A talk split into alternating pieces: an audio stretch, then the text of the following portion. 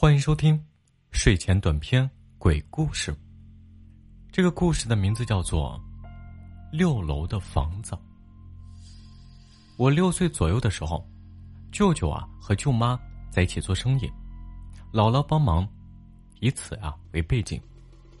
后来舅舅结婚，在做生意的门店附近找房子租，找到了一家六楼，一室。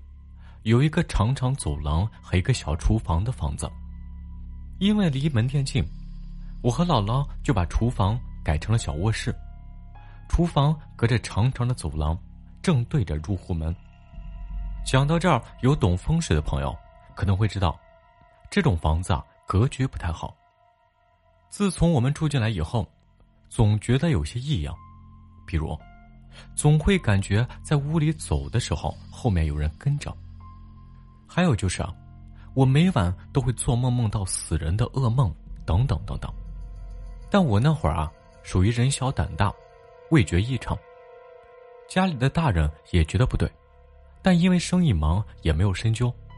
直到啊那天晚上，一天晚上，姥姥面对入户门的方向躺着，但迟迟睡不着。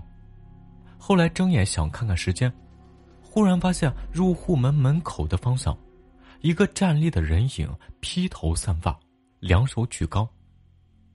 他第一时间也没有反应过来，低声喝了句：“谁啊？”那影子闻言，手臂还晃了晃。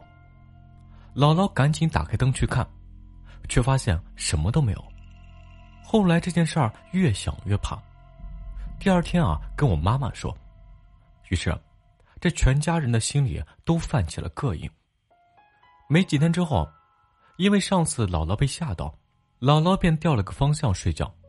可到半夜的时候，姥姥听到耳边很清晰的男人的咳嗽声和打鼾的声音。